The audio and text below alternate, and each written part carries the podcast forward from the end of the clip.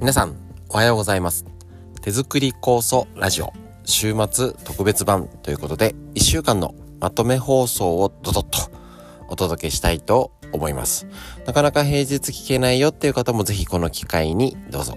いつも聞いてる方も、えっと、ラジオの、まあ、デメリットといえば、あのー、作業しながら気楽に聞ける分、あのー、聞き逃しもね、意外とあったりいたしますので、ぜひぜひ、えっと、家の片付けとか掃除とかね、車のドライブとかなんかの時に適当に、もうダラダラ。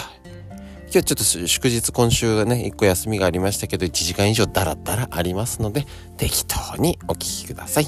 それでは、どうぞ。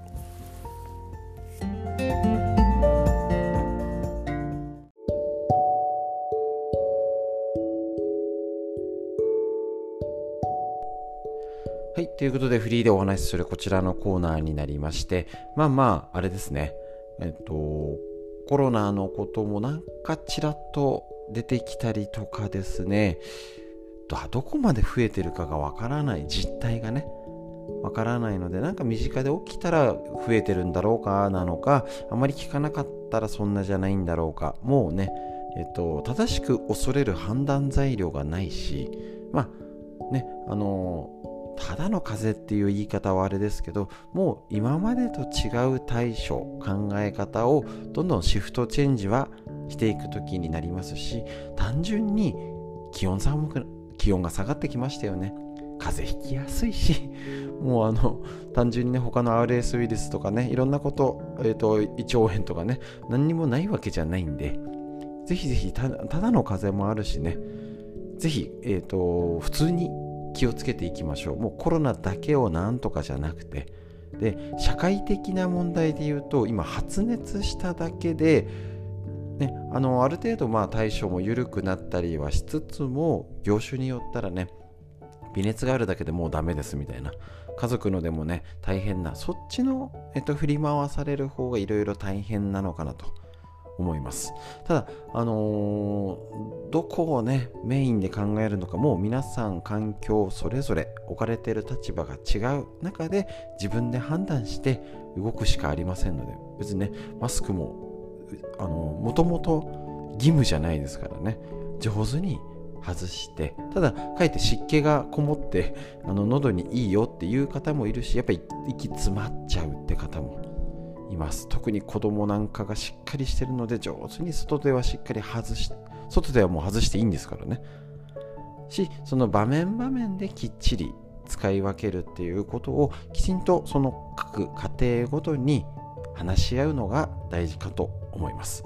ねあのー、ちゃんとお店ではするけど外ではいいかとか上手に分けましょう。ただうちなんか治療で、えっ、ー、とまあ変な言い方すれば超濃厚接触を1時間するみたいな 感じにどうしてもなっちゃいますので、えっ、ー、と、マスクは外せなお仕事中は外せないなと諦めております。そんな感じでね、それぞれで気をつけていきましょう。っていうと、今日、えーと、フリーでお話ししたい週の一発目のトークテーマとしたら、冷えです。冷えですね。でね、あの、今治療してて、やなんか、だって言っちゃえば真冬ほど寒くないっていうかむしろ昼間めっちゃあったかいしみたいな。真冬のコートがなんかなんか寒いかなと思って着て出かけると暑いじゃんみたいな。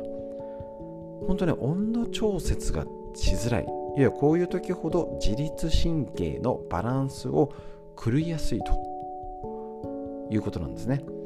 なので、えーとしっかりそこを踏まえた上でこの冷え対策だから冷え対策っていうとなんかそんなに寒くなってきたら少しようやっとって感じかもしれないんですけど免疫力を上げるとか自律神経を整えるって言えばこの変に暑いのぼせるように暑い特に車なんか乗ったりねあの温度調節難しいところで移動したりとかしてる方変に昼間暑いしなんか朝晩日がくれるの早くなったしなんか急に寒いよねみたいな。のがあると思います。その時にこういう時こそ温めるです。ですね。真冬ほど寒くないんだけど要は血流が悪いみたいな。別にまだ手先足先キンキンに冷えてないですよ実際に。家にいたらね。だけど循環が悪いなんか上と下のバランスがアンバランスみたいな。まあもちろん指もう指先ねなんか冷たいなって感じる方もいるけど別に全部冷え切ってるかって言われたらまだそこまででもないみたいなこの中途半端な時に温めるのが大事です。だからねみんなぎっくり腰が 増えてますしなんか胃腸の調子がお腹が、変に調子悪かったんだよねっていう方なんか、えっと、うちで治療してても最近ちょっとね背骨を中心にねやっぱね姿勢が悪いとか座りっぱなし。あの結局あの目肩とかじゃなくてお腹潰しちゃってお腹の循環が悪いなんて人も結構ね増えてきてる。それでなんか要は背骨の歪みになってなんか肩もんでも肩治りにくいね。で背骨見たら、まあ、肩もあれなんだけどなんかお腹から腰ガチガチじゃないどうしたこれ？みたいな。っていうと結局ねお腹の冷え血流が悪いみたいな状態がなっちゃうんですね。要はお腹がグーってお腹を守る姿勢ではい前かがみしてみましょう。ちょっと耳だとねはい、お腹を守る姿勢でお腹を抱えて背中丸めてみてください。こんな状態。極端に言うとね。こんな感じになっちゃってる人が増えてます。でいうとどういうことかな？えっと私ちょっとねいつもえっと、内臓の説明であの昔の小学校ですかね。あのネットに石鹸がぶら下がってたあれですね。あのイメージしていただくとあの まあ、あの全然そんなのなかったよって方もみかんにネットが入ってるみたいな感じですかね。あんな感じでイメージしていただけると、えっと、例えば石鹸が内臓だとします。でその周りにネットがあるよ。みたいな感じ。ですね。これがネットが筋膜とか人体だったりしてでえっと石鹸そのものが内臓だとします。石鹸そのものお腹触って硬い。だったら病気ですので、あの病院のお医者さんの領域です。どうしようもなんですね。内臓そのものが硬い。だけど、お腹触って硬いとか、前かがみでさっきみたいに背中お腹を守る姿勢でぐーっとはい前かがみでこごみましょう背中丸めましょうって時に起きてることってネットがぐしゃって潰れてたり動きが悪かったりネット同士が内臓がねいろいろありますからネット同士が擦れてよじれるとか擦れちゃう。そういうことは起きてたらなおさらずっとそのギュッて固まっちゃった状態がキープできちゃうみたいな感じですかね。そうすると背中丸めた状態にどんどんなっていくからだんだんお年寄りげな最近背筋がねとか急に家族に言われるようになってきたみたいなのが出来上がっちゃうと思うんですね。急に骨が曲がるとは思えないんですよだから結構あれなんですよあの背骨曲がったおばあちゃんで、はい、ちょっとベッド寝てねって言ったらピーンとまっすぐ寝れるんですよ。仰向けで。足伸ばして。辛かったら膝曲げていいよって言って、ああ、大丈夫、大丈夫って足伸ばせるんですよ。めっちゃまっすぐやんみたいな背骨がみたいな。だから立った時にギュッて固まっちゃったり、あとはもちろんいろんな要因がもちろんあるにしてもそんなことがお腹のよじれちゃってるところみたいなギューって硬くなっちゃってるのが起きてるとしたらそこを酵素で塗ってあげるとかお腹を温める。もうこれならすぐできます。ですね。なので水枕お湯枕ですね。今いろいろ形であの可愛いやつとかも売ってますのであの手軽にお腹を温める。もう毎日やりましょう。病気なんか自律神経系女性ホルモン年齢とともにの疲れかなって方はもう温めましょう。毎日薬だと思ってお腹を温める。もうちょっとやった方がいいぐらい。ね。なんかずっと変な天気になっております。ぜひ気をつけて。じゃないとねお腹に飲んだ酵素も腸内環境も良くない。入れるのばっかりいいのを選んでもなかなか良くなんないよね。ってなっちゃいますのでぜひお腹を温めてこれからの冬に備えていきましょう。フリーの話以上です。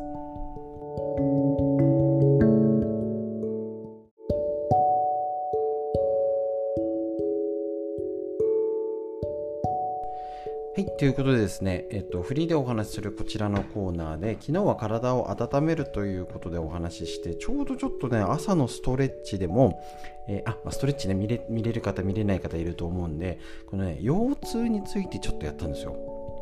やっぱね、これね、反応が良かったですしね、腰痛大事ですよね。もちろん、この手作り酵素、基本の使い方としてね、あのー、腰痛対策ということで今日お届けいたします。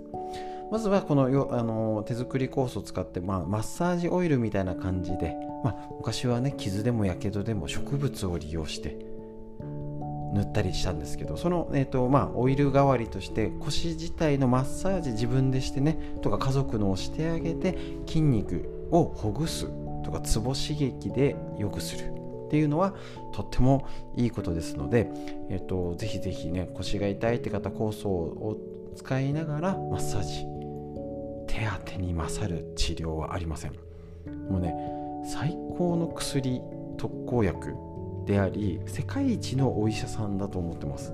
家族の手当でまたホルモンってことでオキシトシンあのー、スキンシップすることで体をいやあのー、ホルモン幸せに気持ちになったり、ね、する心が落ち着くっていうのでこれね、あのー、まあ多少ね、もう気持ちは冷めてる とかでもね、あれですけど、あの痛い時に酵素を塗るとか家族でやる親子でやるっていうのはこれね最高の武器になるし今この時代何でもなんか人付き合いがそもそもコロナ前からさっぱりしてきたねも含めてさらにコロナでもう余計触ったりくっつくってことがもう悪いことしてるみたいな感じになっちゃってませんか？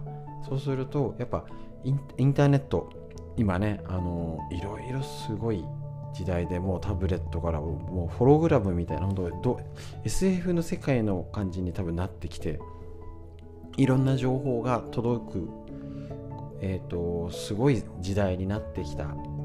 ところでやっぱりこの手触り肌触り肌でね鳥肌立つとか皮膚感覚肌感覚これを養うっていうか大事にするのがこの病気にならないためもそうです。し特に今子育て中お孫ちゃんいる方とかそうやってスキンシップして皮膚感覚を育ててあげましょう。これが心の安定につながります。ですね。よくあのサスサスって朝やってるやつあれです。でもう分かってるのはそのマッサージする方もされる方も両方オキシトシンが出るそうです。どういうこと？要はあのマッサージしてあげるとされた方もふわーって気持ちよくなっちゃうってことです。ですね。それのためにもぜひホルモンで心の安定のためにも成長する安定のためにも腰。ですね。で、今朝、えあ前日の朝ですね、紹介したのが結局、重いもの持ったから腰じゃなくて、座り姿勢が一番良くない。コロナで座ったっきり、やばいよね。で、ちょっとウォーキングしてた人もしなくなっちゃったり、なんか寒くなるとねっていうことだったり。で、これが結局、腰痛、股関節痛が将来、要介護だったり、もうねお年寄り介護さ受けなきゃっていうのにだもう最もう絶対気をつけなきゃいけない。膝もそうですけどね。関節疾患高齢による衰弱で骨折転倒で、えーと、結局寝たきりや認知症につながるよと。今腰痛がある方とか腰がもともと弱いよって方は、ね、介護が必要な年齢が早く来ちゃうかもいずれ来るんですよ。誰でも来るんですよ。だけど腰痛ね膝痛とかがもっとそのリスクは確実に上がります。でここに、えーと、紹介した本にね、えーと、腰痛の新常識ってあるんですけど結局、えーと栄養バランスが偏った食事だったり体重が増えてきたりや仕事やプライベートでストレスを抱えていたり毎日忙しくてなかなか疲れが取れない。とか家族で喫煙者がいるかどうか。こういうことねだと寒がりや体を冷やしてしまうことがある。つまりこういうことで腰痛を悪化したり原因悪くなる原因になってるよってこと。腰使ったから腰痛重いもの持ってる持ってないとかそういうんじゃないよってことが今の新常識。ですね。なるのででそこでやっぱりその昨日もやった冷え。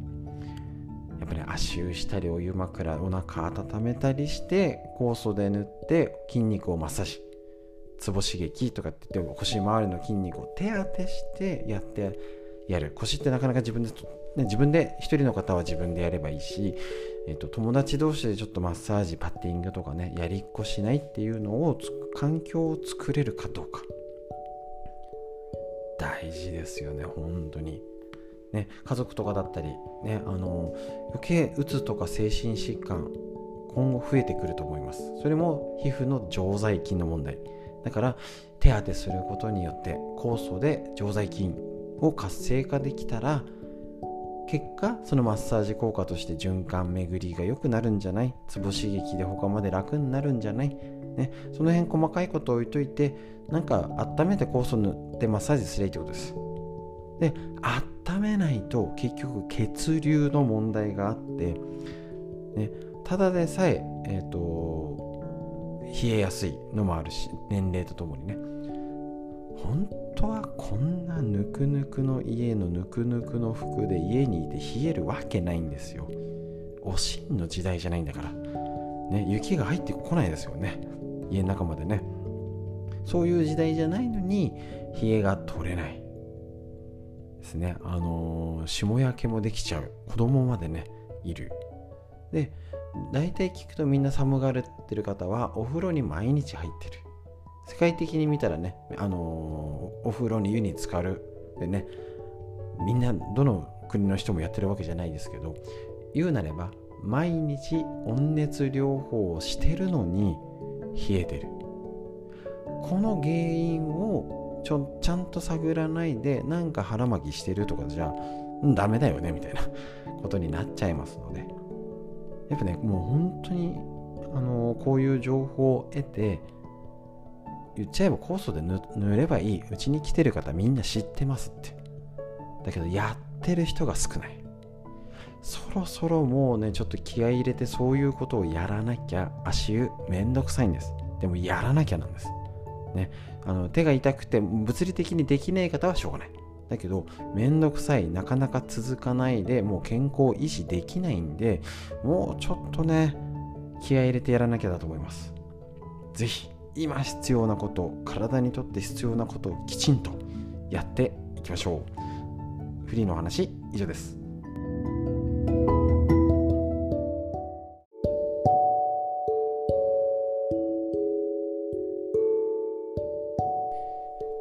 ということでですね、フリーでお話しするこちらのコーナーになりまして、ちょうど昨日ですね、えーと、お休みの時に七五三にお呼ばれしてね、行ってきたんですけれども、お祝いがなかなかもうないですね。親戚兄弟あそううちあれなんですよ。あのいとこがすごい年上しかいなくていわゆるあの正月お盆とかあのなんかねあのお正月お盆とかで集まるって言ったらね年がはとこはいたけどいとこはですね実はね父親と年が45歳からぐらいしか変わんないのかなだから、えっ、ー、と、一番上のいとこは65歳を過ぎてると いうこと。まあ、昔逆にあの父親が7人兄弟の末っ子で生まれて、もう一番上のお姉さんとは20歳以上離れてるのかな。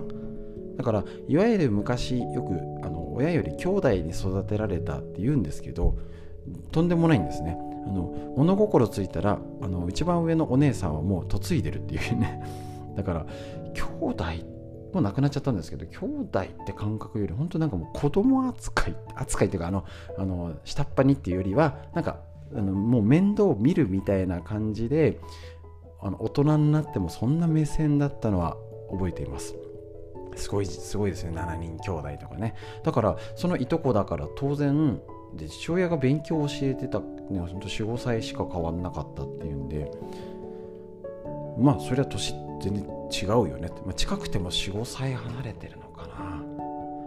だからあんまり、まあ、それも踏まえてだだいぶね年も重ねてきますとそれ結婚式ももうないよね。大体親兄弟絡みの結婚相手も義理も含めてもあでもちょうど全員結婚してるので、まあ、呼ばれないしむしろちょっと最近葬式が続いちゃっててあれ？みたいな のがありますね。なのでねこの七五三っていうのあの由来なんかね昔平安時代ちょっと調べたね。の、えっと、3歳5歳7歳の3歳で髪置き5歳の袴着嫁？7歳の帯時の儀式にあると言われております。まあ名前はいいかで当然昔は子どもの死亡率が高かったので節目に成長祝いだからすごいあるじゃないですか。あの100日お食い初めなん七五三。なんでこんなにあるのみたいな。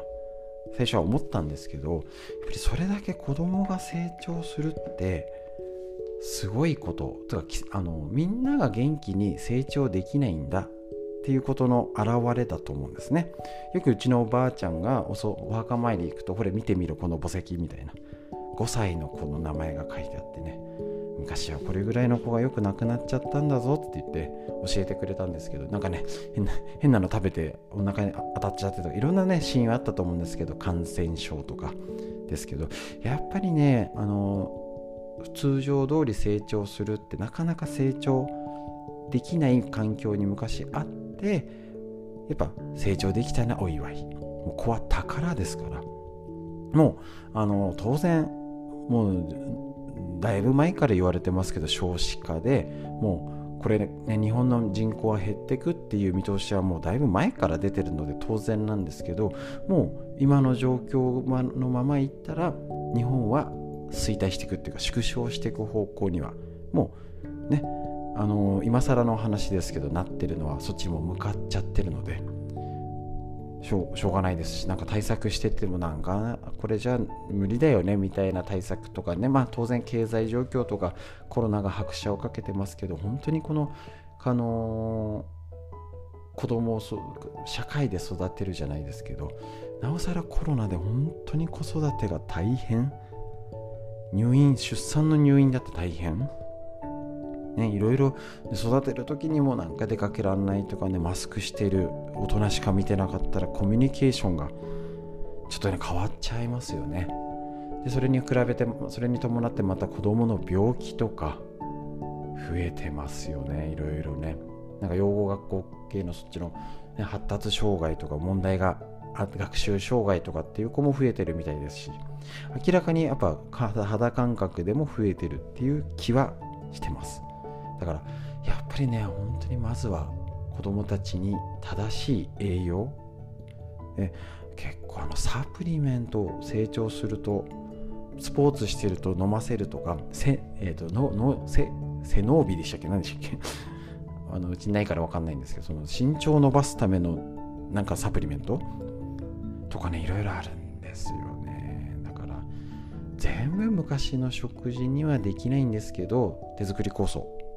ぱりこのもともとね羅針盤って言い方もしてるんですけどどういうものが健要は子供にいいのかっていう基準がわからないんですよ。で正直言うと親親御さん世代60代70代の方々がいわゆるその親御さんおじいちゃんおばあちゃんですね。おじいちゃんおばあちゃん80歳90歳から上の世代は梅干しも仕込んで白菜漬け。白菜干して大根干してお味噌も仕込んでちゃんとやってた世代が60代70代が受け継がなかったんですよね。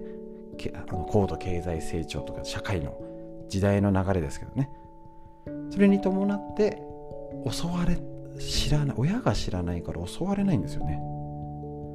だから今正しく発酵食品を取る。こちらですね。やっぱり子供たちに栄養がうんぬんでもう栄養足りてますから。じゃなくて必要な栄養だったり微生物発酵食品禁食ですね。これを取れるように家族の周りでサポートしていけたらとねやっていきましょう。みんなで。でこの小型から将来の日本のためにねあの子育てしやすい環境をみんなでサポートして作っていきましょう。フリーのお話以上です。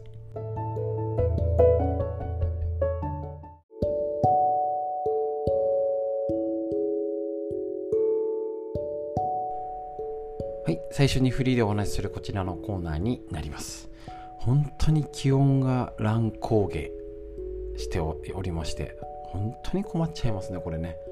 なんなんかあったかったりあったかいんだか涼しいんだかなんだか。一応これから気温は下がっていく予定なんですけどもうねぎっくり腰だったり不調、ね、酵素を要は普通に飲んでても要は栄養のあるものいろんなもの皆さん気をつけて食事をしていてもお腹の中がうまく働いていない。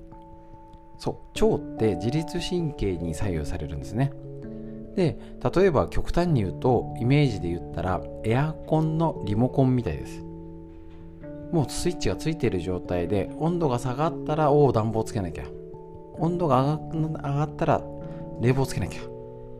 ですね。で、えっと、そのつけなきゃっていうのは例えば汗かかせたり発熱したりそういう調節してるんですよね。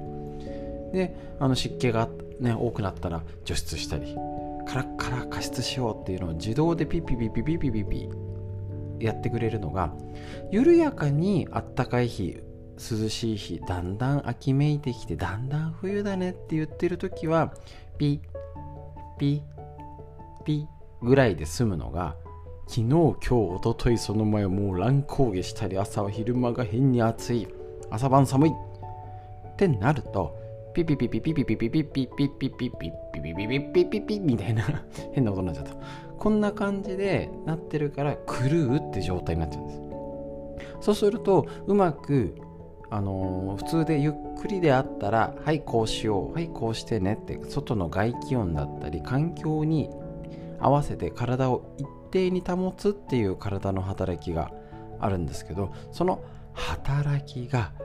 狂ったりうまくいかないと例えば腸の問題であったらうまくね消化しようっていう時にね腸前動運動お腹を動かそう消化して食べて吸収しようっていうのがうまくいかないとなんかお腹の調子が悪くなるし血流が悪くなるですね。ねなるとぎっくり腰が原因になっちゃったり。体が。なんか疲れやすい。夜がよく眠れない。だから朝がねみたいな。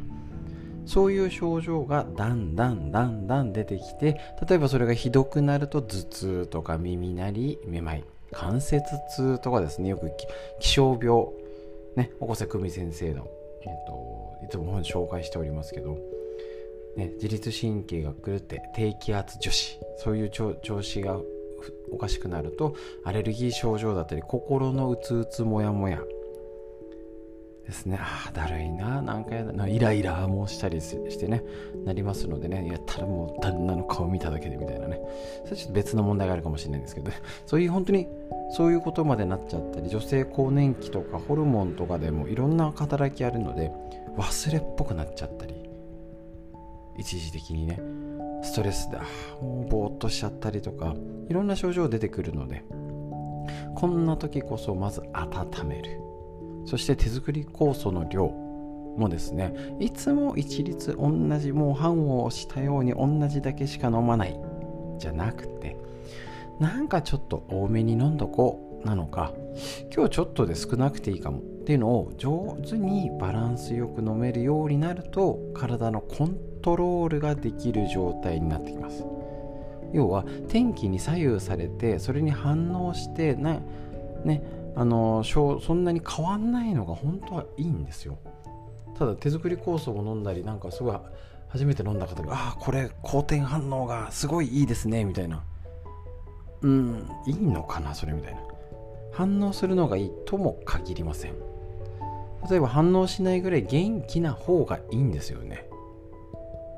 要は好転反応みたいになってってもともとどんだけ悪かったんじゃいっていう。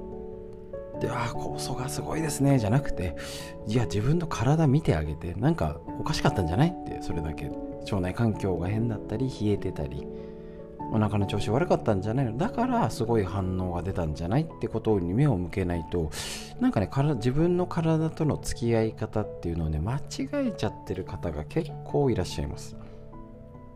ですね。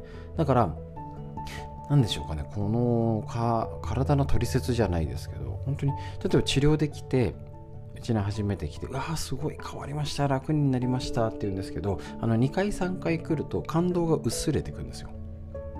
いやじゃなくて最初どんだけ悪くて要はね100悪かった人が50良くなったらすごい50良くなったみたいな。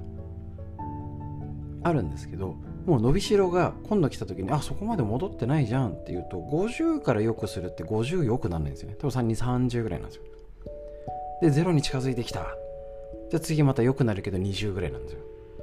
だって伸びしろが減っていくし体の差が減るんで差が大きいと人間感じるようにできてるので体温に近い温度は冷たいとも感じないですし、ね、あったかいもないけどその差が大きいと熱い冷たいっていう風に感じます。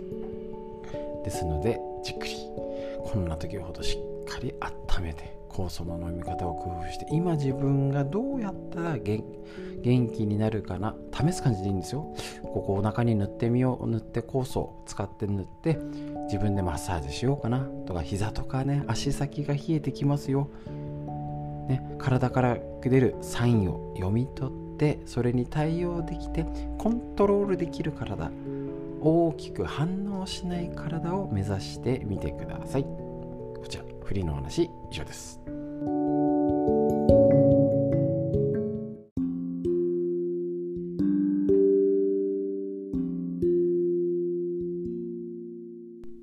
はい続いて脳を元気にする話。40歳から始める脳の老化を防ぐ習慣和田秀樹先生のこちら。ディスカバー継承よりお届けしておりまして働き盛り40代50代元気にうつとか自律神経いかれないで頑張ってねあの働いて楽しめるように。またどんどん脳がくたびれて70歳が分かれ目ですよ。ね、どんどんボケちゃうって衰えるのか元気はつらつ元気にあの年を重ねられるのか。特にこの本の、ねえーと、和田秀樹先生の注目ポイント。前頭葉。ここですね。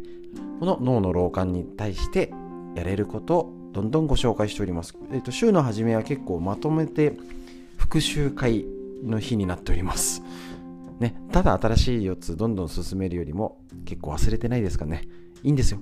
何回もやりましょう。もうちょっとねもうずっとこれの本紹介してていいんじゃないかぐらい。ね何度も言うことで馴染んでくああそうだったっていう感覚。なんだ覚えてない忘れたのマイナスいらないですからね。あそうだったそうだった忘れてた。じゃあやろう。その方が脳にもいいです。こちら、えっ、ー、と今やってないちょっと前のやつ。脳の変化対応力を鍛える。こちらの章のやつから抜粋して紹介。想定外のものや出来事を歓迎する、ね、想定外だから仕方がない。急になんか連絡入って娘たちが家族が来ることになっちゃったとか。ね、あれな、急、あの、うち、うち、あの、ちょっと水道壊れちゃう。高層階中の真っ只中に、あの、水道の、あの、レバーが壊れて、もう、あの、大変でした。使えなくてとかね。そういう想定外のことも歓迎する。まあしょうがないよね。明るくいきましょう、ね、でえっ、ー、と馴染みの店ばかりに行かない。自分から想定外を作る。これよく言ってますね私もね。たとえコンビニでも治療院ね一番ファミマが近くて次ローソンでちょっとセブンって普段行きづらいっていう一番遠いんですけどあえてセブンに行くとか。ねあのー、飲み物を買うとかでもね、あの、カレールーはそんなまあ、ね、今薬局とかでもあるんですけど、あの、私ねビールが好きなのでビールとかサワー系で言うとおいここの店にはこれが置いてあるとかこの店にはこれが置いてないとかあるんですね。ローソン限定のレモンサワーとかねあるんですよ。だからいつも買うものでもなんかちょっと違っていく。同じ薬局だけじゃなくて違う薬局大して変わんないですから。ね、それがちょっといい運動と思ってやりましょう。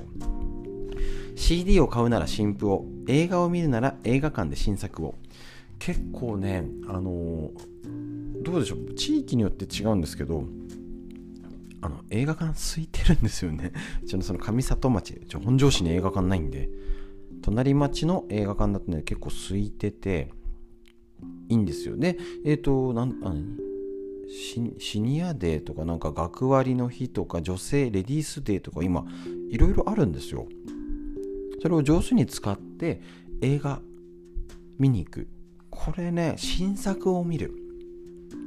大事です。新曲を聴く。大事です。ね。そんなように変化を楽しむこと。ですね。これ変化を楽しむっていうこと。もちろん老化老化をなっちゃってああこれができなくなっちゃったとかついつい忘れっぽくなっちゃってたくもテレビの音が大きくなっちゃってばっかり目についたらダメですからね。変化を楽しむ。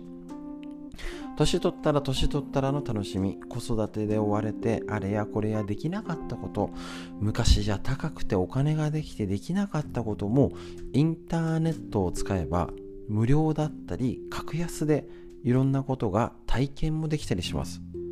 ですよね。あのー、例えば何でしょうかね。有料のディズニーチャンネルとかアマゾンプライムとか500円とか1000円ですよ。さっき映画って言いましたけどでもそれで映画館行くのは行けるのが一番いいですよ。だけど昔の映像が見放題月1000円とかでですよ。この時代をね私はネットわからないわ。って言うんじゃなくてみんなわかんないですから。こんなにあのすいません。俺ライブ配信とかラジオとかしてて苦手ですからね。本当に。よくわからずに。LINE ライブのアプリも前日にやってみていやどうしよう。アイドルの子たちとか若い子ばっかりにおじさんがみたいな。だけどポチッとしてやってみようって言ってやっちゃったらねこんなに続きますしラジオ多分これ2年ぐらいやってんでしたっけ？やってんでしたっけ？っ て言ってあれですけどまだね音声メディアがこれ今流行ってるよねって言われていいなと思ってじゃあじゃあラジオだ始めようっつって始めちゃったんですけど変化を楽しむとできんじゃないとできないですね。これをやってこう考えてこうしたらこうやってうまくいくだろうと思ってたらねできないんで。是非皆さんも普通に考えて悪いことを探したら悪いことが集まってきます。ですね。だからね誰でも年取ります。もう私40過ぎて脳衰えてます。筋力衰えてます。だけどそうじゃなくてじゃあ何ができるかな？ですね。あストレッチはちゃんとやろう。とか、ね、記憶力が間違いなく落ちてきてます。ですね。なのであじゃあちょっと覚え方を変えよう。違う風に勉強してみよう。変化を楽しんで脳を活性化させていきましょう、ね、ぜひ一緒まだまだ5年10年しっかり、ね、体は衰えます。脳はシャキッと気持ちをはつらつに生活していきましょう。脳の話以上です。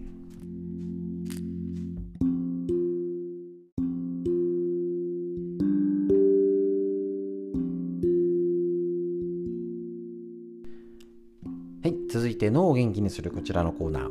40歳から始める脳の老化を防ぐ習慣和田秀樹先生のディスカバー形式よりお届けしております、ね、脳の話。しっかりね40代50代から働けるための脳。ですし7080これからですよ。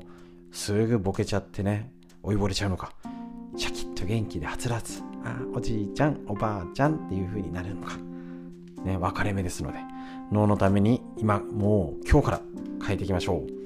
日常の行動習慣から脳の若さを保ちます。こちらのページ62個目。だいぶ進んでもうちょっとですね。粗食系より肉食系。じゃね年を取るとセロトニンをはじめとする脳の神経伝達物質が減少しそれがうつの原因にもなり脳の老化を早めることになると言ってます。しかしこのセロトニンの減少を抑え脳の老化を防ぐ方法これが肉を食べること。なんだかね粗食がいいとか肉食べるた食べる肉を食べるなとかあると思うんですけどね。セロトニンの原材料はトリプトファンというアミノ酸なのですがこれは主に肉類に豊富に含まれています。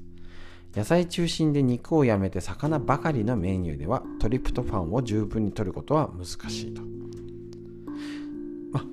脂身じゃなく赤身の肉これはいいとされてますよね。あと質です。もうやあんまりやっぱ安物とかの固形成形肉みたいなねああいうのはダメですよ。そもそも長生きしたいなら肉食より粗食というのは実は間違い。織田信長が人間人間50年といった時代から360年近く経った昭和20年頃まで日本人の平均寿命はずっと50歳に届きませんでした。先進国では最短命国だったと。そうなんですね。そして昭和22年にようやく50を超え爆発的な勢いで平均寿命を伸びた背景に明らかに肉食の普及があります。健康になりたければ肉を控えよというのは日本人の4倍以上も食べる欧米諸国の話。そうですよね。あんなにでかくてハンバーガーもでかくて体もでかくてすごいみんながでかい。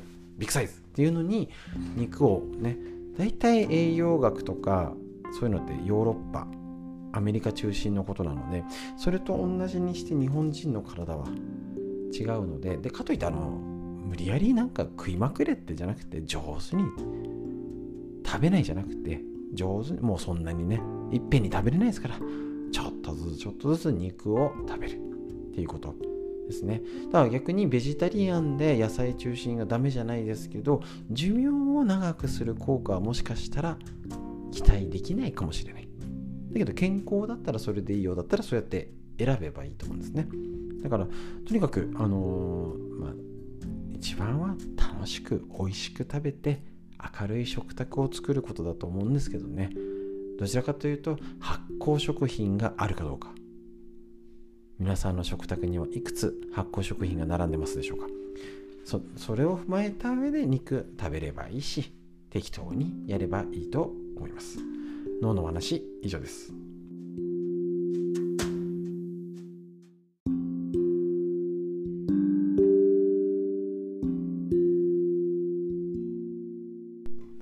続いて脳を元気にするこちらのコーナー。参考本40歳から始める脳の老化を防ぐ習慣和田秀樹先生の ディスカバー形式よりお届けいたします。脳のこと大事ですね。しっかりやっていきましょう。こちら日常の行動習慣から脳の若さを保つ。ということで日々の、えっと、習慣や気をつけることを一日一つ紹介しておりますのでやってますか？もうやらなければね。そういうことです。でえっとあの人元気だよねっていう方はやってるんですよ。ただね無意識にやっててうまくできてるって人の方が少ないんでちゃんと賢くお勉強してやるべきことを確認しましょう。こちらコレステロールの長所を知る。内臓脂肪が蓄積したメタボリック症候群は肥満症糖尿病高血圧高脂血症を併発しこれが動脈硬化の引き金になることから盛んにメタボ予防が叫ばれています。メタボの要因の一つとなるコレステロールは目の敵にされ肉類をはじめいわゆる悪玉コレステロールを多く含む食品を極力取らない。という人もいますね。しかしとかく悪者扱いされてるコレステロールにも実は優れた長所があるということ。長所っていうか悪いことないんですよね体の中でね。まあ悪いっていう言い方ができちゃうんですけどね。コレステロールは体を構成する細胞膜。なんか理科でやらなかったですか？このリン脂質とか ってやつですね。この細胞膜の原料でもあるため、コレステロールが不足すると細胞の再生がうまくいかなくなり、結果、老化が進みます。またコレステロールから作られるエストロゲンという女性ホルモンは骨粗鬆症やアルツハイマーを予防する働きがあることが分かっていますそうなんですこれでコレステロールホルモンあの女性ホルモンだけじゃなくてその他のホルモンも、えーと、アミノ酸から作られるやつとコレステロールから作られるやつ。だからね油も必要なんですね。もちろんコレステロールメタボ、動脈硬化という図式があるのは否めないんですけれども、まあ、要は暴飲暴食食べ過ぎ、まあ、基本現代生活してると食べ過ぎてます。ただ唐揚げや揚げ物とかコンビニ弁当ばかり食べるっていうほどのねことでなければコレステロールがダメじゃなくて正しく取る。でもちろんいい油にするとかっていう意味もありますよね。暴飲暴食は慎むべきとしても美味しい食事美味しいお酒を楽しむことこそ脳に喜びを与えます。無理に我慢して食事制限をして欲求不満になるより気にせず食べたいものを食べてお酒を飲んでハッピーな気分になる方がおほど健康的と言えるでしょうということになります。なのでぜひともね脳にいいことの油もね大事ですからね。脳にも油ありますのでとっても大事になっておりますのでぜひ油の取り方ただコレステロール悪いじゃなくて上手にとってみましょう。脳のお話以上です。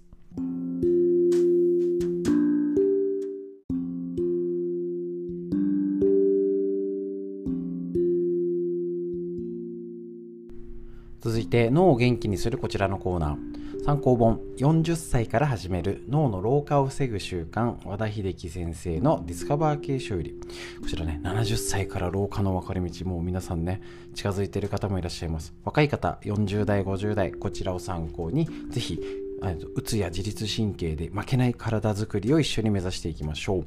で、えっ、ー、と、もう60、70歳の方はですね、今、老化の分かれ道、本当にコロナで一気に老けちゃってる方出てきてますよ。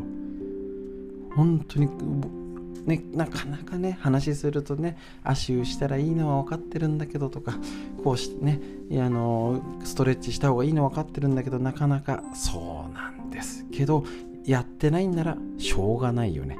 です。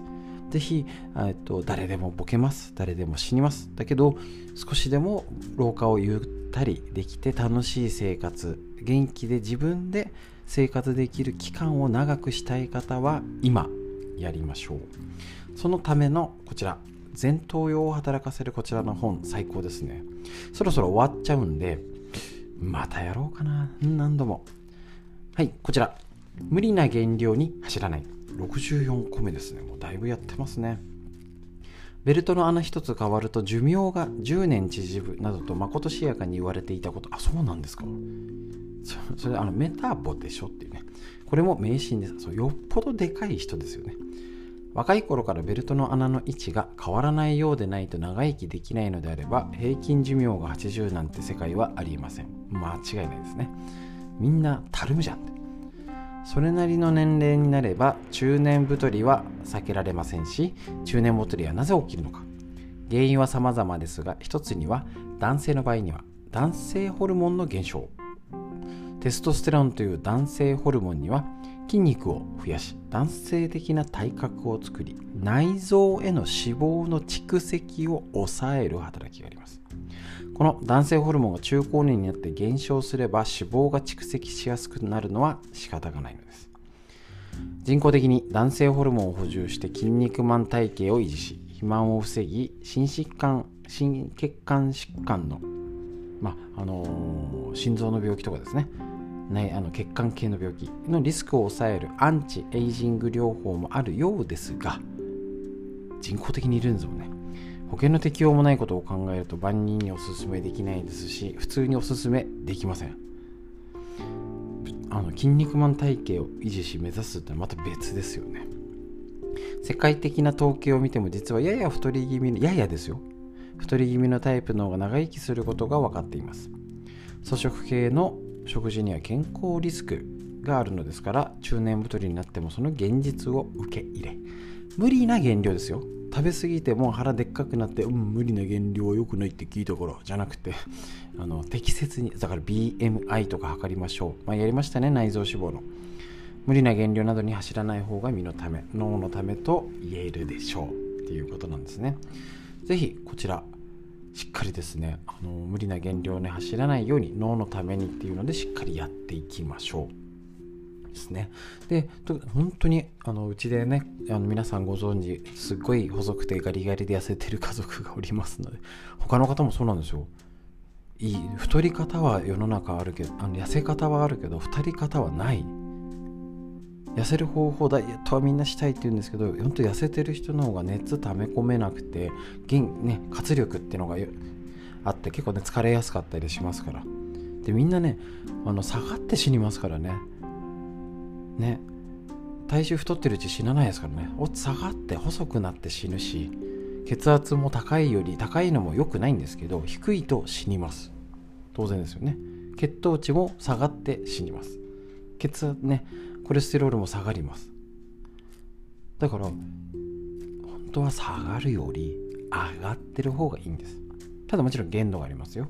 そこそこで BMI 数字とにらめっこして適切な体重管理をしてみてください。それが結果脳にもいいよってことになります。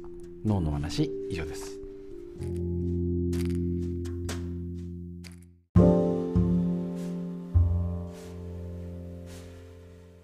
続いてみんな知りたい東洋医学の知恵。緑薬品漢方堂の毎日漢方。体と心をいたわる365のコツ桜井大輔先生の夏目社よりお届けしております。1日1ページ土日はぜひご自分で見てみてください。こちらね今日のページ。うつは生活を見直すチャンスです。こういうのをね中医学東洋医学的な見方で体でできるポイントを探っていきます。大変勉強になりますね。中医学ではおよそ病はうつにて起こること多しと言われるほどうつは多くの病気の始まりですと。つまり誰でも起きるよね。ね。身内がなくなったりとか嫌なことあったらうつ傾向なるよね。なんだかやる気が起きない。感情の起伏が激しい。なんだか涙が出るなどいつもと違うと感じたらそれはうつの始まりかもしれません。病気だと悲観的に捉えず日々の生活を見直すチャンスと考え早めの対策を心がけてください、ね、前向きに変化をね味方に変化を楽しみましょう。生活面では積極的にアウトドア活動に参加するようにしましょう。気分が落ち込みやすい秋冬は特に外に出て太陽の光を浴びる時間を増やしましょう。特に午前中大事ですよね。セロトニン。みんなで楽しめるスポーツ。例えばダンスやボールを使うのがおすすめです。運動に限らず囲碁や将棋カラオケなどは人と関わるといいよということになるんですね。やっぱりこの体を発散させる、ね、太陽の光を浴びる。特にこの日がねあの秋の夜中じゃないんですけど日がね落ち早く落ちるようになって太陽光に浴びる時間が短くなっておりますので特に午前中ねあの太陽に向かって息吸って吐いてをねやったり必ず最近ねやっぱねなんか日があのー、夏よりもこういう時期の方がね朝日って感じがするのは気のせいでしょうか。ね、あのなんか受けたみたいなもう時間的にあれかな早く上がっちゃうからもあるんでしょうけどなんか太陽エネルギーをもらってみたいなね気持ちいい今日も一日頑張ろうっていう感じでやっぱそういうリフレッシュが足りてないんだっていう風に自分を客観的に気をつけて変化を楽しみながら元気に一日を過ごすスイッチを入れるようにしてみてください。東洋医学の知恵以上です。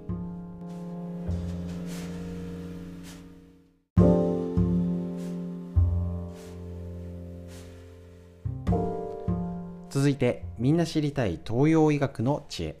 緑薬品漢方堂の毎日漢方。体と心をいたわる365のコツ。桜井大輔先生夏目社よりお届けしているこちらの本ですね。東洋医学の知恵一つ一つ勉強になりますね。昔の先人のの知恵を凝縮したもの。って考えるととってもいいかなと。11月22日のページこちらより。冷え性の人や寒い季節には温熱の食べ物を。温熱には体を温め気血をよく動かし新陳代謝を高める働きがあります。例えば冷えを取ったり体を温めたりするときによく使われる生姜がそれにあたります。また温熱はある種の興奮作用を指す場合もあり例えばシナモンがそうってことですね。温める。ね温め体を温める食べ物を食べようねってことですね。ただねやたら生姜もこれ食べ過ぎてもダメですし上手に取り入れるのがいいと思います。でもそれも踏まえた上で手作り酵素に生姜をすって入れると旦那が飲むとかね。ちょっと甘いからお酢を入れたりとかってしたりしてるみたいですね。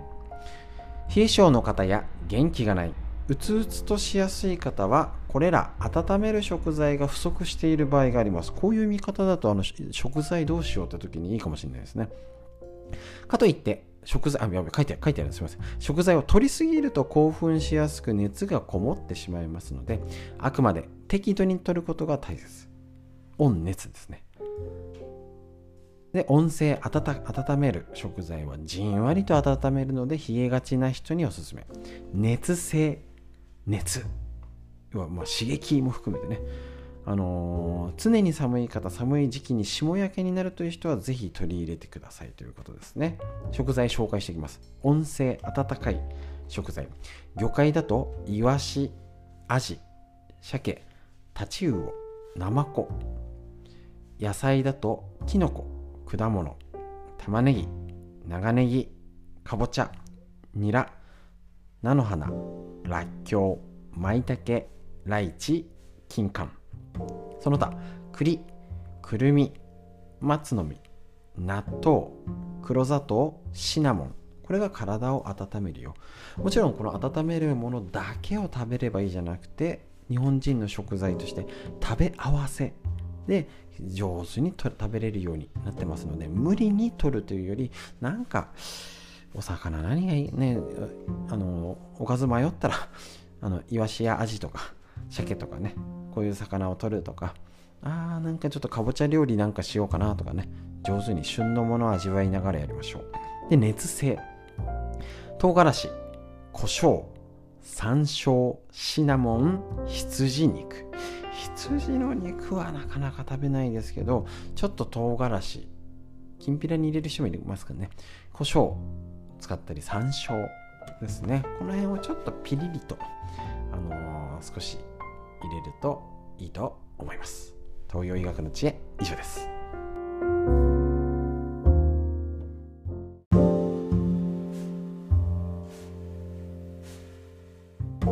続いて東洋医学の知恵。緑薬品漢方堂の毎日漢方体と心をいたわる365のコツ桜井大輔先生の夏目社よりこちらの本からご紹介していきましょう。ということでこちら。11月24日のページこの講師緊張した時は深呼吸をしましょうっていうことでこちらのページでメモしてやるチェックしてやる。そう去年とかねこれで深呼吸ね大事だよねって言ってえっ、ー、と、肩回して腕上を見てとかって話したのを思い出しました、今。緊張は気の周り、エネルギーの周りの停滞によって生じると中医学では考えます。ですから、緊張を和らげるためには気を、エネルギーを正しく巡らせることです。気とかエネルギーって言ったらわかんないんですけど、要はね、体の中の液体だったりね、あの、血管、神経、リンパですね。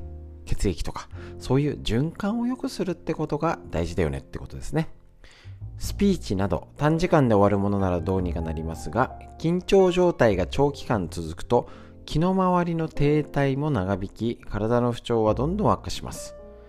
そうならないためには下記の深呼吸法で体内に正しい空気の流れを作り出ししっかり体の循環を作りましょうと。いうことなんですね。深呼吸。久々に確認。まずは立って肩を回します。回して。そして肩周りの筋肉の緊張をまずほどきます。次に腕を上げ、顎を上げて、空や天井を見て鼻から大きく深呼吸しましょう。腕を上げとは言ってないですね。できる方やりましょう。深く呼吸するにはまず吐き切れる限り息をゆっくり細く長く吐き出してから吐き出した分しっかり吸い込みましょう鼻から。ゆっくり吸って空気が鼻を通って気管支を通り肺に広がりそれから全身を巡るのをイメージしましょう。吐き出す時は手を下ろし体内を巡って汚れを回収した空気を吐き出すイメージで行いましょう。これでね今日も深呼吸してみたいと思います。しっかり吸って吐く。全身が循環してねあのー、中の汚れが外に出ていい空気酸素が中に入って巡る。循環するってイメージを持っとくと毎朝のが効果が出ると思います。最高の治療法を毎日やってる状態ですね。是非続けてやっていきましょう。東洋医学の知恵。以上です。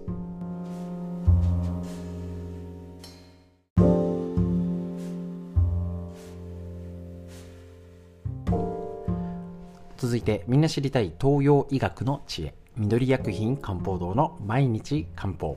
体と心をいたわる365のコツ。桜井大輔先生の夏目社よりお届けしているこちらの本を参考に1日1ページ。昨日の深呼吸のいいですね。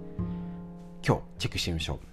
ベロ。下ののりはなくてもありすぎてもダメ。これなかなかね難しい。絶心とも言ったりするんですけど。まずわか難しくてもいいです。分かんなくてもいいです。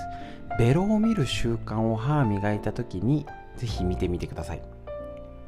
中医学には舌の色や形を観察して健康状態を見る方法があります。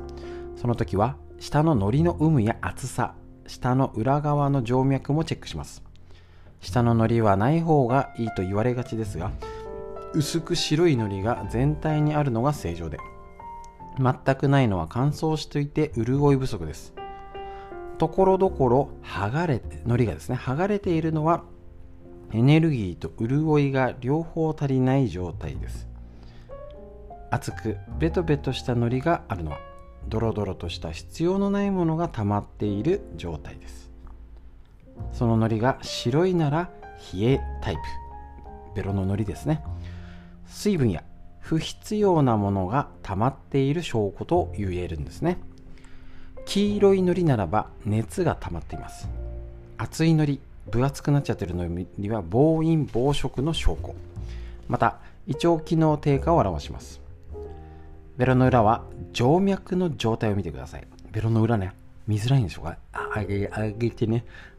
下の裏ベロの裏の2本の太い静脈が紫色に張ったよまあ色、まあ、大体でいいですよ。張ったような状態は血の血液の流れが悪くなったお血を疑います。